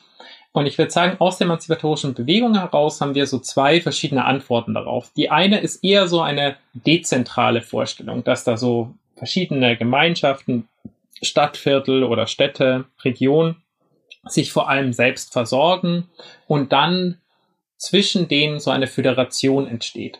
Das ist diese dezentrale Vorstellung ist stärker mit so Eigenversorgung, mit auch bäuerlichen Utopien verbunden, auch mit dem Anarchismus als einer Vorstellung. Und die betonen auf der einen Seite Autonomie, auf der anderen Seite haben die, glaube ich, Schwierigkeiten, so etwas wie eine komplexe Arbeitsteilung zu denken, eine globale und sowas wie komplexe Absprachen über so etwas wie das Klima, was ja heute notwendig ist, dass wir gemeinsam global darüber, wo CO2-Emissionen okay sind und wo nicht, oder wie wir gemeinsam verhindern, dass weiter fossile Energien genutzt werden. Mhm. Ähm, neben dieser dezentralen Vorstellung gab es stärker so eine Vorstellung, die auf Zentralität setzt. Die wäre stärker so verbunden mit einer hohen Arbeitsteilung, mit so großen Institutionen, die Menschen miteinander demokratisch verbinden, eher so pyramidenförmig gedacht, würde ich sagen. Ein Repräsentant davon wäre zum Beispiel der Rätekommunismus und diese ganze Strömung war stärker verbunden mit so etwas wie der kommunistischen Strömung im Vergleich zum Anarchismus, der das eher so dezentraler gedacht hat. Und da ist tatsächlich die Schwierigkeit, wenn man sich die Rätedemokratie und die Rätekommunistinnen anschaut, die antiautoritären Teile in der Arbeiterinnenbewegung in den 20er und 30er Jahren in Mitteleuropa ja auch darstellen, würde man von heute aus sagen, dass es sehr schwierig, so ein pyramidenförmige Institution zu denken, die oben so gute Entscheidungen trifft, dass die nicht mehr mit Gewalt durchgesetzt werden müssen oder mit Lohnarbeit erpresst werden müssen, sondern dass die ArbeiterInnen das freiwillig tun, was oben entschieden wird. Das war tatsächlich die Vorstellung vom Rätekommunismus, zumindest von Anton Pannekow oder so etwas. Mhm. Und die Rätekommunistinnen heute würden auch sagen, na ja, aber heute haben wir so viele neue Möglichkeiten der Kommunikation mit dem Internet und mit anderen Kommunikationsmedien, dass so eine pyramidenförmige Organisation vielleicht gar nicht mehr die ist, die auch einer komplexen Absprache irgendwie passt. Und wir versuchen zwischen diesen dezentralen Vorstellungen und dieser zentralen Vorstellung versuchen wir eine Koordination zu entwickeln, die wir polyzentrale Koordination nennt, ist vielleicht nicht ein mega griffiger Titel. Ähm, Eva von Rediger nennt es distribuierten Sozialismus und da gibt es noch andere Leute, die versuchen, eben gerade weg von diesen Extremen zu kommen, sondern irgendwie Koordination da anders zu denken. Bei uns bedeutet Polyzentralität, dass Entscheidungen nicht an einem Ort getroffen werden, an einer zentralen Institution und gleichzeitig nicht irgendwo nur lokal, sondern es tatsächlich verschiedene Orte gibt, an denen verschiedene wichtige Entscheidungen getroffen werden. Für uns spielt da das Moment der Duocracy eine Rolle, also was eigentlich der Begriff der Arbeiterinnen Selbstverwaltung ist. Also die Arbeiterinnen haben diese kollektive Verfügung, zuerst mal über den Stahl, den sie hergestellt haben oder die Krankenhausbetten und so weiter. Aber gleichzeitig sind sie auf ihre Kooperationspartnerinnen angewiesen. Sie können nicht einfach die ignorieren oder so etwas, sondern wenn sie nun die Schrauben auf eine Art und Weise verteilen, dass sie ihre Kooperationspartnerinnen nicht einbeziehen, sondern die ignorieren, was die eigentlich wollen, dann wird die Konsequenz davon sein, dass ihre KooperationspartnerInnen kurz- oder mittelfristig ähm, dann entweder die Kooperation ähm, zurückfahren oder ganz einstellen, weil sie sagen, ey, wie ihr diese Schrauben verteilt, das ist überhaupt nicht nach unserem Bedürfnis. Mhm. Also die These ist, dass diese freie Kooperation tatsächlich zu einer Vergesellschaftungsdruck, wenn man so will, führt, dass die Güter so genutzt werden, dass sie möglichst viel Bedürfnisse einbeziehen. Und gleichzeitig bedeutet das auch, dass sich diese verschiedenen Schrauben herstellenden Commons oder Häuser herstellenden Commons oder Krankenhaus Commons dann miteinander verbinden und miteinander abstimmen, wie wollen sie die Sachen nutzen, wie wollen sie die Sachen verteilen. Da werden auch globale Institutionen entstehen, wo es auch globale Absprachen gibt und wo wir gerade diskutieren ist, wie können diese globalen Institutionen Verbindlichkeit erreichen, ohne dass ihre Entscheidungen mit Gewalt durchgesetzt werden. Also das ist etwas, also ich würde sagen, das ist das zentrale Problem der Demokratie, aber da sind wir gerade am Überlegen daran, reicht es da allein diese auf diese Kooperationsverweigerungsmöglichkeiten zu setzen oder braucht es da noch dezidiertere Zusammenschlüsse? Aber ich höre da raus, äh, es muss auch in so einer Welt Formen der Repräsentation und der Vermittlung geben, so also im klassischen Sinne der Politik, so wie das dann gestaltet ist und wie man das möglichst demokratisch gestaltet, diese Institutionen ist dann, glaube ich, die entscheidende Frage. Aber vielleicht kannst du es selbst nochmal ausführen. Wie verhält sich das zu unserer gegenwärtigen parlamentarischen Politik? Also ich glaube, die zentrale Sache ist, ähm, dass zuerst mal nicht mehr der Markt die Art und Weise ist, wie die Commons miteinander kooperieren. Also dann wären es auch keine Commons. Also Commons, die für den Markt produzieren, sind keine Commons mehr für mich.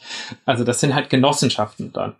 Und das heißt, es gibt dort ein freies Geben und Nehmen. Also die geben, weil das ihnen wichtig ist und nicht, weil sie dazu gezwungen sind oder dafür bezahlt werden, sondern sie kooperieren mit denen, mit denen sie kooperieren wollen. Das ist, glaube ich, ähm, so der Grundbestandteil, der, glaube ich, da wichtig ist.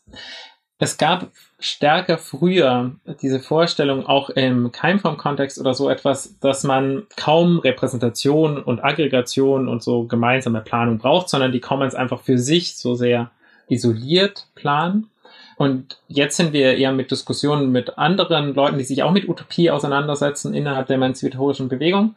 Und jetzt betonen wir auch diese Notwendigkeiten von Absprachen und von so etwas wie, was du Politik genannt, Repräsentation. Und da kann es sein, dass sich Commons zu Commons verbünden, zusammenschließen.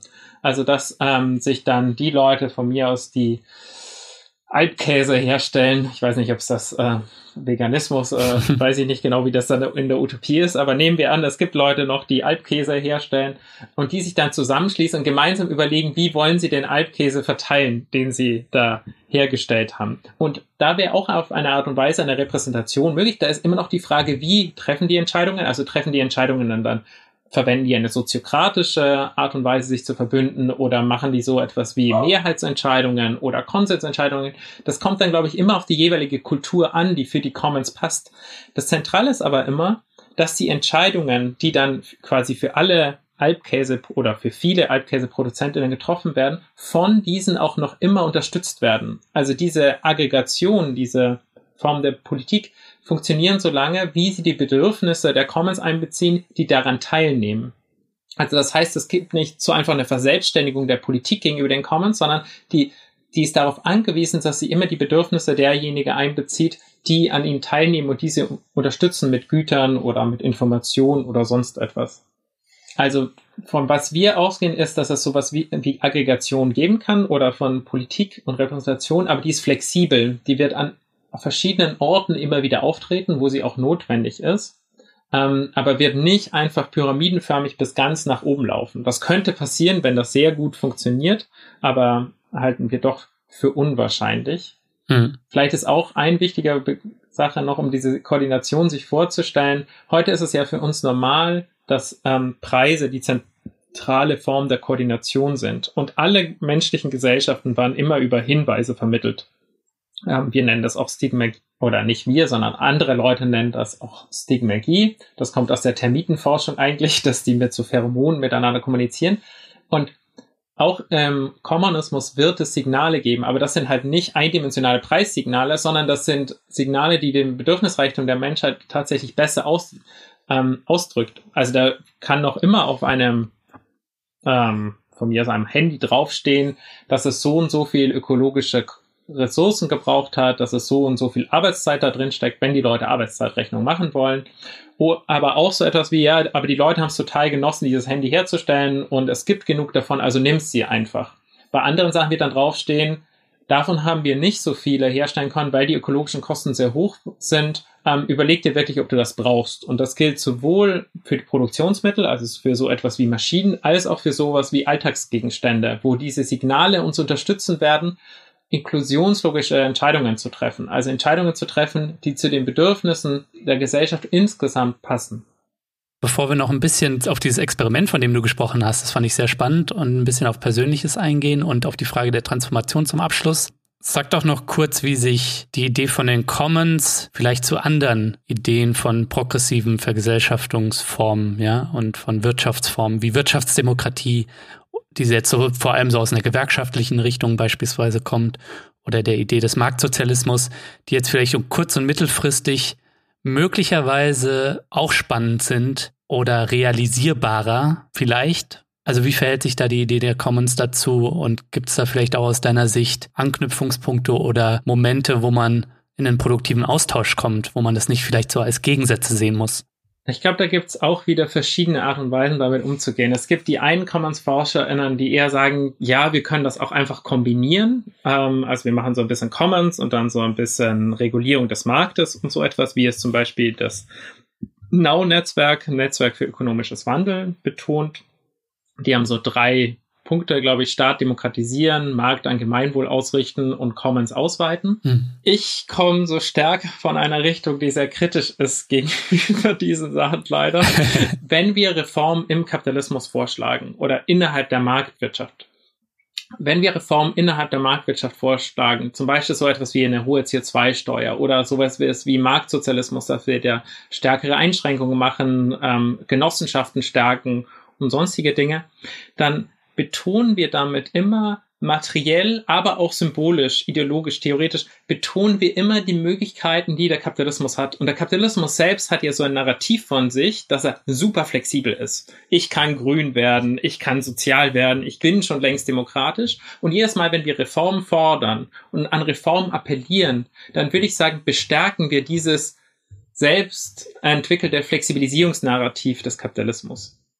Ich finde es trotzdem wichtig, für Reformen zu kämpfen, aber ich würde immer betonen, dass ich glaube, dass der zentrale Agent für diese Veränderung innerhalb ähm, des Kapitalismus ist, nämlich der Staat, sehr enge Grenzen hat. Also ich glaube, dass die Standortkonkurrenz eine sinnvolle CO2-Steuer, eine gute soziale und demokratische Deregulierung der Wirtschaft einfach nicht so richtig erlaubt. Das könnte mit einer globalen Institution herstellbar sein, mhm. aber da sind wir die Eigenlogiken der Nationalstaaten und der Kapitalien, also der Kapitalbestandteile, die da gibt, die da gegeneinander arbeiten, so stark, dass ich glaube, so globale Institutionen ständig torpediert werden. Es mag möglich sein, aber ich finde es auch wichtig, dafür zu kämpfen, aber ich glaube da zum Teil, dass es tatsächlich sinnvoller ist, für eine ganz andere Gesellschaft zu streiten, die eben globale Institutionen von sich aus braucht und herstellt und die nicht, wo globale Institutionen irgendwie mit Gewalt und sonst, weiß nicht, wie viel Druck ähm, von unten hergestellt werden müssen. Und ich kann sowas wie Marktwirtschaft durchaus abgewinnen und ich finde das wichtig, die versuchen zu regulieren, aber ich würde die engen Grenzen von diesen Regulierungsmöglichkeiten betonen und wie sehr wir auch ständig stärken, wie flexibel die Marktwirtschaft denn heute sei. Da finde ich schon so etwas wie Ende Geländer so betont, dass sie sagen, Kohle bleibt in der Erde, das fordern wir vom deutschen Staat Kapitalismus überwinden für eine wirklich ökologische Gesellschaft. Das entspricht mir viel mehr, glaube ich, von diesen Vorstellungen. Ich habe dann auch oft das Gefühl, ich weiß noch, es gibt sicher irgendwelche tollen Begriffe dafür, ich nenne es Kuchenteig-Theorie, indem man einfach die verschiedenen Sachen zusammenschmeißt. Und dann sagt man, wir machen ein bisschen Gemeinwohl, ähm, Ökonomie, ein bisschen Marktsozialismus, ein bisschen Commons und ein bisschen Räte und so weiter. Und dann vermischen wir dann und dann wird alles gut. Und ich glaube, so funktioniert das einfach nicht. Commons werden einfach kaputt gemacht, wenn der Großteil der Vergesellschaftung über Lohnarbeit, über Markt und ähm, Staatswirtschaft geht. Dann kann man einfach Commons nicht so viel ausweiten. Die sind dann einfach stark begrenzt, weil die eigentlich auf Freiwilligkeit aufbauen, die da ständig unterminiert wird. Und wenn ein Staat ein bedingungsloses Grundeinkommen umsetzen würde, das hoch genug ist, dass Leute da tatsächlich gut leben können, dann hören ta tatsächlich viele Leute auf zu arbeiten, aus guten Gründen, weil viele der Arbeitsplätze einfach unmenschlich sind. Aber dann hat dieser Nationalstaat große Probleme damit, Wachstum zu generieren und ähm, Unternehmen auch gute Standortbedingungen zur Verfügung zu stellen. Also ich würde da immer die Grenzen von diesen Reformprojekten betonen. Ich glaube nicht, dass es einfach so einen reformistischen Übergang gibt, mit dem wir dehnen das immer weiter aus. Wir regulieren immer stärker, bauen immer mehr Commons auf und so weiter. Das halte ich einfach für unwahrscheinlich. Ja, es ist äh, gut und richtig, dass du die, die Grenzen solcher Ansätze betonst. Ähm, was, glaube ich, die Vorteile von so ein bisschen Agnostik, sage ich mal, ist, äh, ist wahrscheinlich, dass wir in einer nicht perfekten Gesellschaft sind, ne? Und dass äh, man der Commons-Ansatz vielleicht hier und da äh, vor allem in die Nischen- und Aussteigerfalle vielleicht tappt, ne? Und dass man sich, glaube ich, keinen Gefallen tut als eine gesellschaftspolitische Linke, eine Breite, wenn man Ideen wie Demokratisierung von Unternehmen, Demokratisierung von Markt, Demokratisierung von Staat, ne? Marktsozialismus etc., wenn man die jetzt irgendwie beiseite schiebt und sagt, okay, die Commons werden schon richten. So, das ist so ein bisschen mein, mein Bedenken so. Also ich würde ja auch an diese ganzen Diskurse anschließen und auch sagen, dass wir dass ich das wichtig finde, aber gleichzeitig von denen aus entwickeln. Es geht mir bei Commons wirklich nicht um ein Klein-Klein, sondern es geht für mich bei Commons tatsächlich um die großen Fragen. Wer entscheidet darüber, was wir mit Produkten machen? Wer entscheidet darüber, wie wir CO2-Emissionen gestalten? Für mich sind Commons eben oder insgesamt die befreite Gesellschaft oder so etwas auf eine Antwort auf große Fragen, auf große gesellschaftliche Fragen und genau dort müssen wir sie führen. In welcher Produktionsweise, in welcher Reproduktionsweise wollen wir eigentlich leben und können wir ökologisch wirtschaften? Um Commons aus ihrem Nischendasein dazu holen. Ich glaube, Commons sind nette Beispiele, aber ich will nicht, dass alle Leute Urban Gardening machen oder in Solaris mitnehmen. Das ist überhaupt nicht mein Ziel. So, mir geht's darum, dass in diesen Praktiken wir heute andere Logiken sehen können und gleichzeitig in der ganzen menschlichen Geschichte andere Praktiken sehen, die nicht auf Lohnarbeit aufbauen, die nicht auf Tauschlogik und Markt aufbauen. Aber dass wir diese Logiken quasi eher als Beispiele sehen können für etwas anderes, aber dass es tatsächlich um eine gesamtgesellschaftliche Veränderung geht und da müssen sich diese konstruktiven Praktiken verbinden mit sozialen Bewegungen, mit sozialen Kämpfen, wo es dann darum geht, Räume zu gewinnen, Räume zu schaffen, damit sich diese Commons auch ausweiten können und in der auch so etwas wie ein Bruch eine Rolle spielt, in der so etwas wie Revolution auch eine Rolle spielen kann. Und wo es nicht nur darum geht, irgendwie diese kleinen Commons die ganze Zeit zu stärken und auszuweiten. Das ist, glaube ich, nicht mein Punkt. Das geht dann tatsächlich darum, das zusammenzudenken mit Betriebskämpfen, mit Aneignung ähm, von Produktionsmitteln. Hm.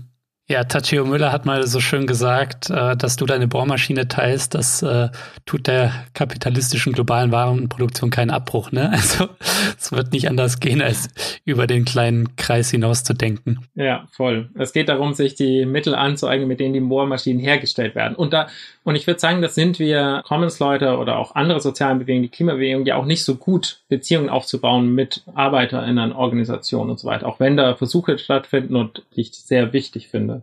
Simon, du hattest vorhin ein Computerexperiment erwähnt, mit dem die Commons-Idee und Commons-Gemeinschaften getestet werden.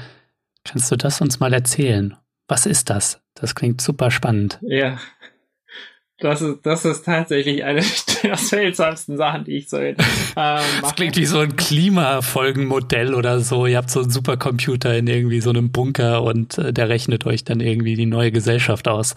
Tatsächlich ist ähm, eine Person, die in diesem Projekt beteiligt ist, Gabriele Grammelsberger, die ist Professorin in Aachen, die untersucht eigentlich Simulationen von Klimafolgemodellen und die untersucht auch, wie unsere Simulation läuft und welche Überlegungen wir damals, also nicht so weit davon entfernt. Das ist tatsächlich dort, wo ich angestellt bin. Also ich bin quasi angestellt als Utopieforscher in diesem Projekt. Gesellschaft nach dem Geld heißt das. Das ist nicht nur nach dem Geld, sondern eben auch nach dem Tausch und nach der Lohnarbeit.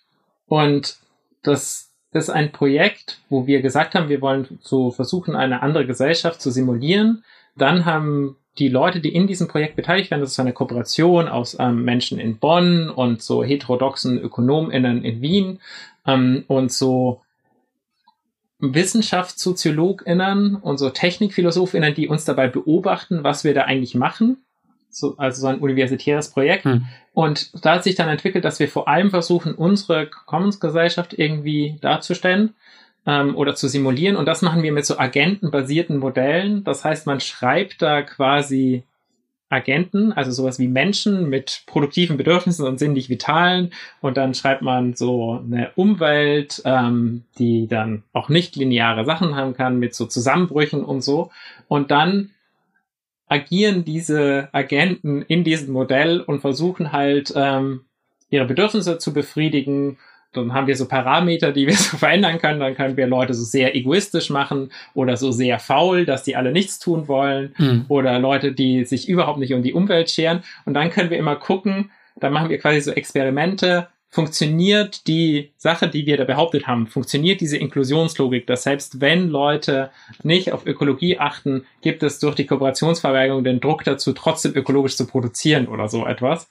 Und das ist quasi so ein Modell, wo wir versuchen, unsere an Ansatz mathematisch zu simulieren am Computer. Und das sind dann tatsächlich so Simulations, da drückt man dann Play und das läuft dann über 50 Phasen und dann kann man sehen, oh, ja, oh, oh, die ökologischen Bedingungen werden immer schlimmer, werden immer schlimmer, die CO2-Emissionen steigen, oh je, hoffentlich machen die jetzt gleich was, die Agenten. Oh, sie haben nichts gemacht, das Modell bricht zusammen. Oder man sieht halt, oh, sie machen was. Und dann kann man da so zugucken. Das ist wirklich sehr lustig auch.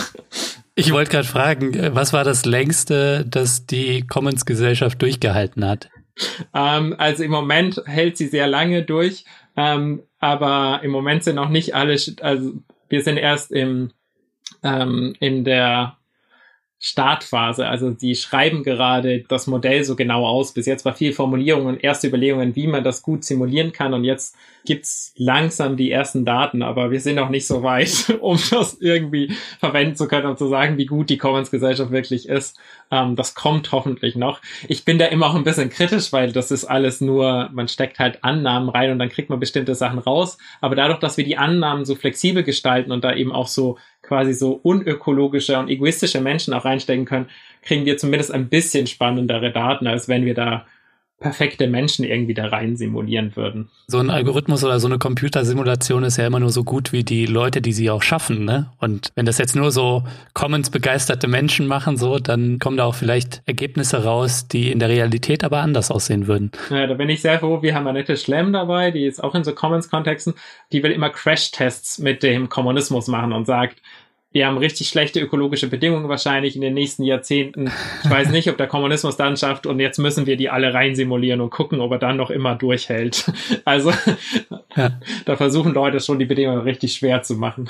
Und was ist jetzt äh, so die Timeline für dieses Projekt und ähm, kann man sich da irgendwann dann auch was anschauen in Form von, ich weiß nicht, irgendwelchem Material oder dann der Publikation? Das würde mich doch interessieren, weil das würde ich dann gerne auch im Podcast hier dann behandeln.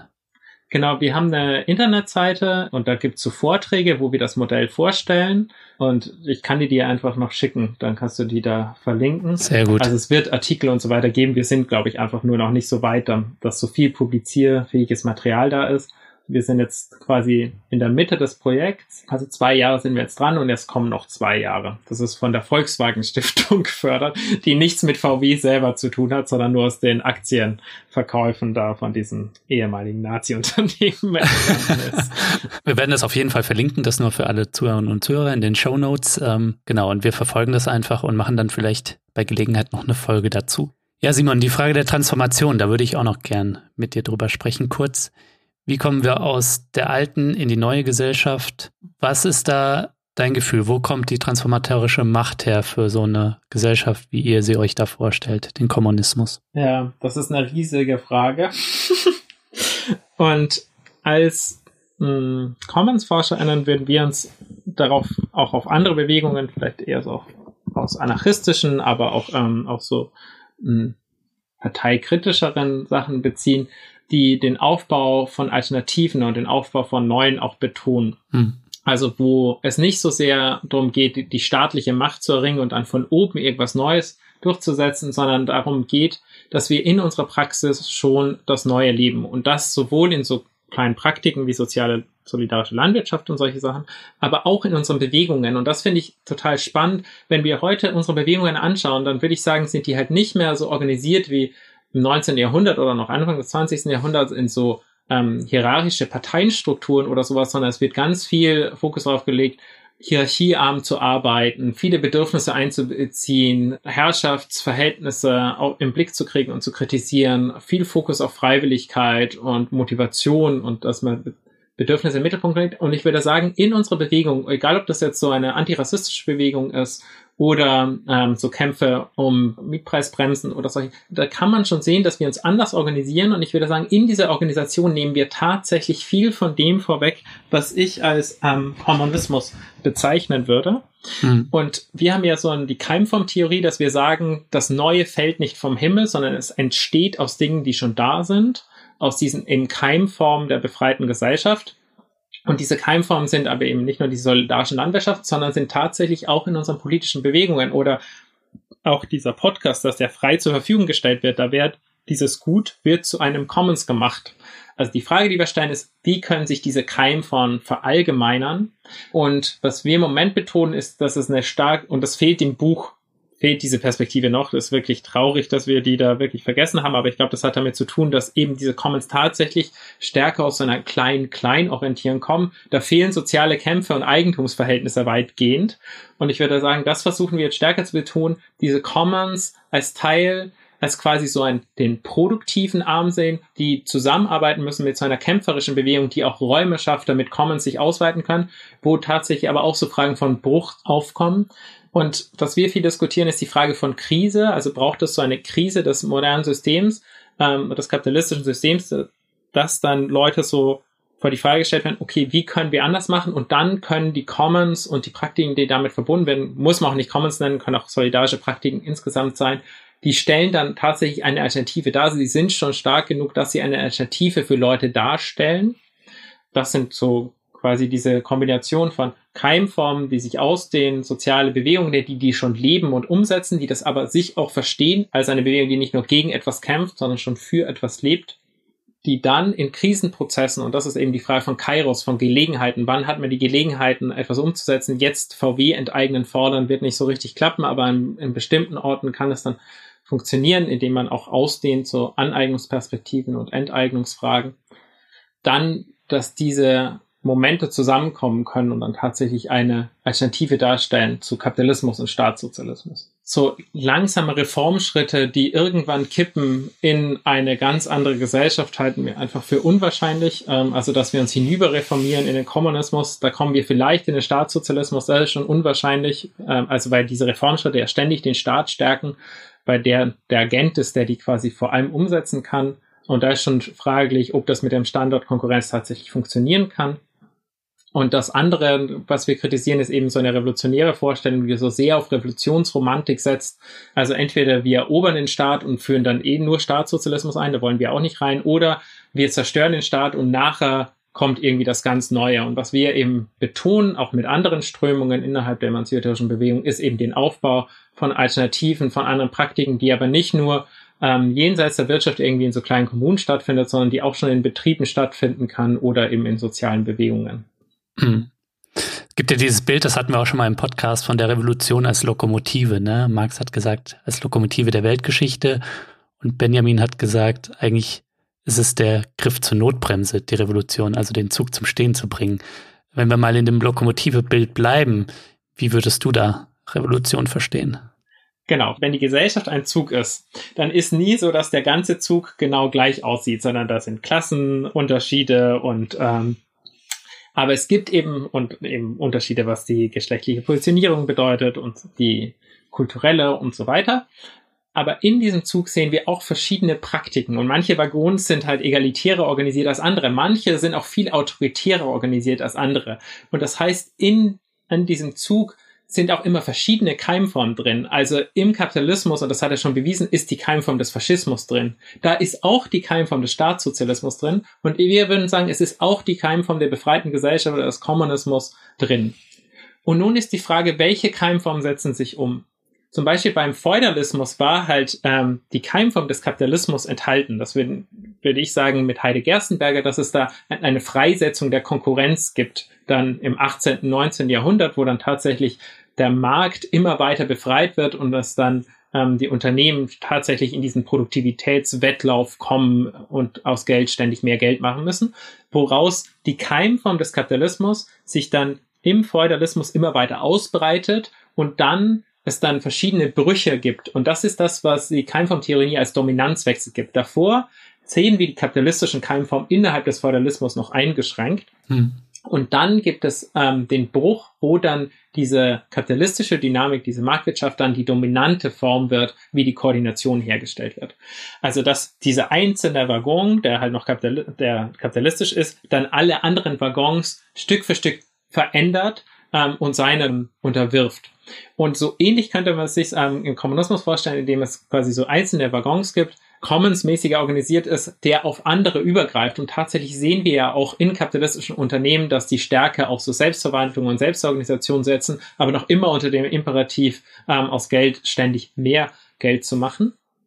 Aber wie diese, diese Veränderung kommt, dieser Dominanzwechsel, das kann auch ähm, viel krisenhafter sein. Der Übergang vom Feudalismus zum Kapitalismus war, da gab es auch Bruchstellen, sowas wie die Französische Revolution oder so etwas, aber das war an vielen Orten schon graduell. Während wenn der Übergang vom Römischen Reich zum Frühfeudalismus in Mitteleuropa oder so ein sehr bruchhafter Prozess war, wo eine Sache beendet wurde durch eine Krise und dann eine neue Sache entstand. Und vielleicht muss man den Übergang vom Kapitalismus zu einer befreiten Gesellschaft auch eher als so etwas denken und nicht so als einen graduellen Prozess. Da hätte mich noch interessiert und will ich jetzt doch noch mal ein bisschen sticheln, ob nicht Staat und Politik ähm, im Sinne von Reformpolitik, vielleicht radikale Reformpolitik, einen solchen Transformationsprozess, der zweifelsohne aus der Gesellschaft kommen muss, durch eine breite Aneignungsbewegung. Ich möchte hier nur an Deutsche Wohnen und Co. enteignen zum Beispiel erinnern. Ne? Ähm, aber der diesen Transformationsprozess, der aus sozialen Bewegungen, sozialen Kämpfen kommt, ja hier und da auch absichern kann und gewisse Rahmenbedingungen setzen kann. So, ich denke, das ähm, ist vielleicht, äh, um den Übergang, die Transformation zu denken, auch nicht zu vernachlässigen. Deswegen ähm, bin ich doch skeptisch, ob man es ganz ohne politisch-staatliche Reformpolitik wird richten können. Ich glaube, es gab ähm, keine Bewegung, die keine Reformpolitik gemacht hat. Also auch die äh, Bewegungen, die sehr stark Revolution betont haben, die haben immer ganz konkrete Kämpfe um konkrete Sachen geführt. Also die AnarchistInnen in irgendwelchen Betrieben, die sich eine Revolution gewünscht haben, die haben ganz konkret auf Missstände hingewiesen und versucht an diesen Missständen die Leute zu organisieren und ähm, zu politisieren. Also ich glaube, diese Gegenüberstellung von Reform und Revolution funktioniert tatsächlich nicht, weil selbst die RevolutionärInnen immer auch reformistisch agiert haben. Und ich würde auch sagen, dass ich kann ja Leute auch gar nicht davon abhalten, Reformen zu machen und will ich auch gar nicht, weil Reformen finde ich total wichtig. Also auch dieser Versuch, Reformen zu machen und sich dabei zu politisieren und so weiter, das ist ja dort, wo Leute auch anfangen, politisch zu werden. Wo ich glaube, dass sich Leute unterscheiden in Bezug auf Reformen, ist, was sie von ihnen erwarten. Und ich bin mir nicht sicher, aber ich glaube, man kann so drei verschiedene Haltungen unterscheiden. Die einen, die glauben, dass Reformen tatsächlich schon der, Zent der Kern der Transformation sind. Also wir machen ein bedingungsloses Grundeinkommen, CO2-Steuer, globale Umverteilung und so weiter. Und das ist schon der Kern, der langsam diese Gesellschaft umkippen lässt in Marktsozialismus oder sonst etwas. Und dann ist es eigentlich schon vorbei. Die zweiten, und das höre ich bei dir jetzt stärker raus, wäre so etwas wie der, wir brauchen bestimmte Reformen, damit wir auf ein Level kommen oder auf ein Niveau kommen, wo wir dann tatsächlich eine grundsätzliche Veränderung machen können. Also wir brauchen die CO2-Steuer, die stärkt schon Commons-Praktiken und ähm, Enteignungsschritte innerhalb des Bestehenden, die sind auch schon notwendig, damit wir überhaupt ähm, eine Möglichkeit haben für eine grundlegende kommunistische Transformation. Hm. Und die dritte Variante, die würde eher sagen, ja, Reform, aber für uns sind Reformen tatsächlich instrumentell im Sinne von, die sind die verbessern jetzt schon Umstände und das sind Sachen, wo wir Leute jetzt schon organisieren können, aber die sind nicht notwendig für die Transformation. Und ich glaube, zwischen diesen drei verschiedenen Haltungen muss man sich so ein bisschen entscheiden.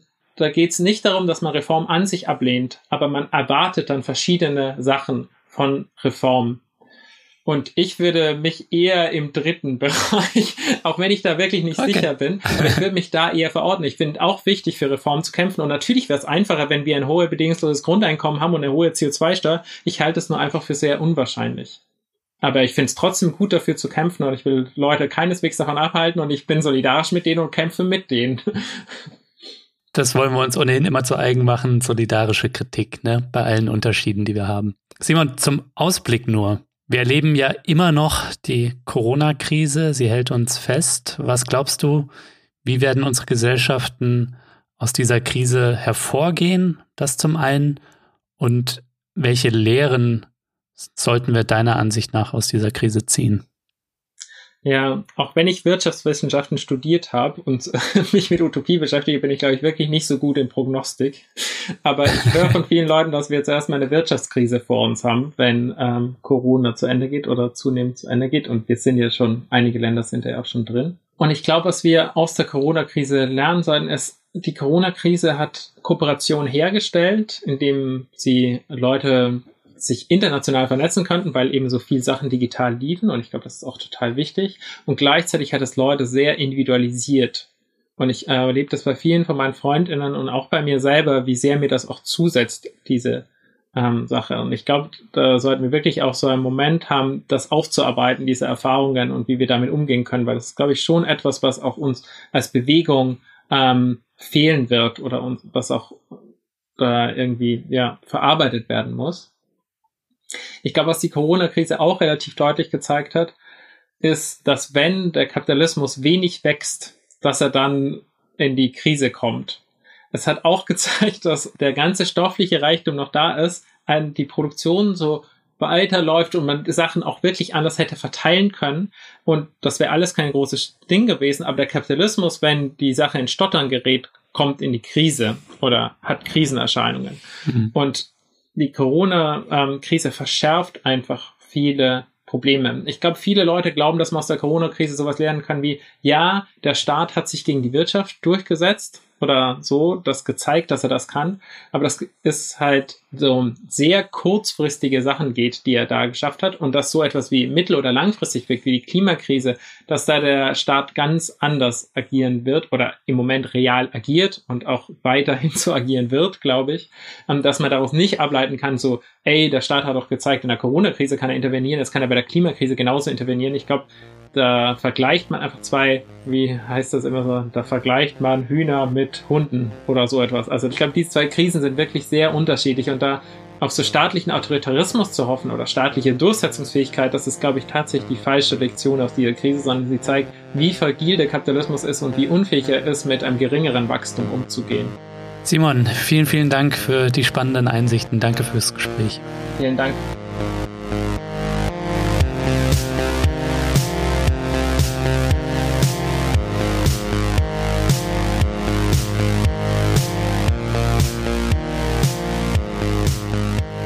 Das war der Dissens Podcast für diese Woche. Schön, dass ihr dabei wart. Zu Gast war der Soziologe und Utopieforscher Simon Sutterlütti. Wenn euch Dissens gefällt und ihr mehr kluge Leute wie Simon hören wollt, dann unterstützt doch jetzt diesen Podcast. Euer Support sorgt dafür, dass ich unabhängig und für alle da draußen senden kann. Außerdem haben alle Fördermitglieder und die, die es bis zur nächsten Folge werden, die Chance, das Buch Kapitalismus aufheben zu gewinnen. Weitere Infos findet ihr in den Show Notes und auf dissenspodcast.de. Ja, das war's dann auch schon von mir für dieses Mal. Passt auf euch auf, bleibt gesund und wir hören uns dann nächste Woche.